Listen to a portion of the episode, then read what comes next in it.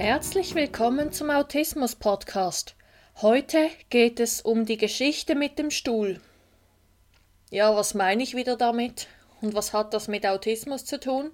Dazu komme ich jetzt. Ich hatte mal am Tag X in meinem Nachtjob im Pflegeheim einen super schlechten Tag oder eine super schlechte Woche. Weiß ich nicht mehr so genau, aber das ist jetzt nicht das Wichtigste. Es sind einige Dinge schiefgegangen. Ich war emotional sehr angeschlagen. Dann war irgendwann Mittagspause. Ich war essen mit anderen.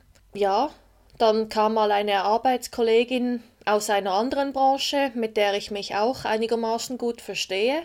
Wir haben dann ganz wenig geplaudert. Leider geht es mir so, dass ich manchmal nicht weiß, was ich genau reden soll. Geht vielleicht einigen von anderen Autisten auch so, dass man nicht weiß, was sagen. Und ich hatte da schon Hintergedanken, oh Mann, ich labere so langweiliges Zeug und meistens nur ein Satz. Und von ihr kam nicht viel mehr als ja, mhm, okay. So, ja, kurze Bestätigungen. Und dann irgendwann saß da noch eine Kollegin aus ihrer Branche einen Tisch weiter hinten, hat da kurz mitgeredet und dann stand meine Sitznachbarin auf und setzte sich zu ihr, zu der anderen und ließ mich alleine am Tisch sitzen. Ich war darauf sehr empört, also sehr verletzt und wütend, weil ich weiß halt auch, was oft in der Gesellschaft das Problem ist, dass Menschen im Autismusspektrum komisch rüberkommen und dass es da halt auch Leute gibt, die denken, was für ein komischer, mit dem will ich nicht zusammen sein. Vor allem bei Kindern ist das ein Thema. Oh Gott, was für ein schräger Vogel. Nichts wie weg. Oder boah, ist der langweilig. Oder ja, so ähnliches. Das habe ich auch in der Kindheit erlebt, als, äh, als ich im McDonald's spielen war, in der Kinderecke. Und dann sind manche Kinder von mir geflüchtet, weil ich halt meine Stereotypen machte und äh, andere, ja, einfach versuchte auf meine Art Kontakt aufzunehmen mit den tschechischen Kindern und ich versuchte irgendwie durch ein paar Wörter, die keinen Zusammenhang hatten, zu zeigen, wie toll ich Tschechisch konnte. Ich war so stolz, aber ja, für die kam das schräg rüber, weil sie halt, ja, für sie gab das keinen Sinn. Aber jetzt gehe ich zurück zum eigentlichen Thema. Solche Gedanken kamen wieder hoch. Die Dame flüchtete vor mir, weil ich komisches Zeug rede, weil ich langweilig bin, weil ich komisch bin, dies und das. Und dann dachte ich, na super, toll, danke. Ich achte darauf, dass niemand alleine ist und setze mich zu ihnen, sobald ich das sehe, und die lässt mich da im Stich, weil ich komisch bin.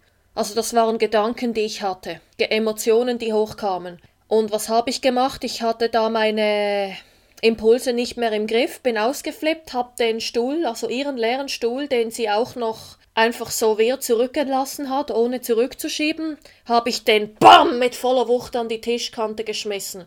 Ja, weil ich wollte damit auch zeigen, hey, du hast dich nicht kollegial verhalten. Also ich wollte, dass sie nachdenken, dass ich wollte ihnen einen Denkzettel verpassen. Ein einziger Kommentar, so leise, jetzt von der anderen Kollegin, nicht von der, die aufgestanden ist und weg von mir, ging, die sagte so, oha, aber das war alles. Ja, im Nachhinein, ja, im Nachhinein habe ich mich sehr geschämt dafür und darum lege ich euch ans Herz, wenn euch das passiert, wenn Emotionen hochkommen und ihr merkt, ihr flippt aus oder ihr fangt an zu weinen oder irgendwas anderes in der Art, versucht euch zu beruhigen, sucht euch einen Zufluchtsort aus. Diesen Tipp gebe ich auch in einem Udemy-Kurs. Genau, der heißt zufälligerweise Interessen finden. Das passt gerade zu dem, was ich jetzt erzählt habe. Genau, also zurück zum Thema.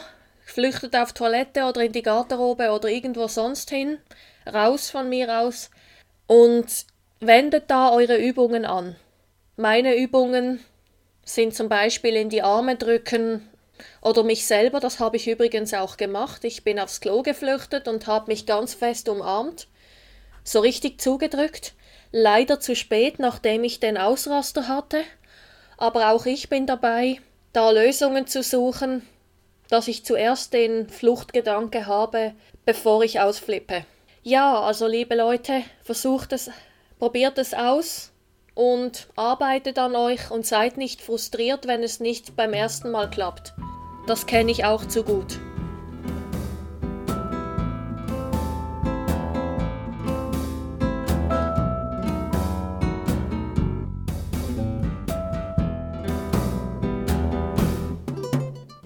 Und denkt immer daran, wenn man will, kann man alles schaffen.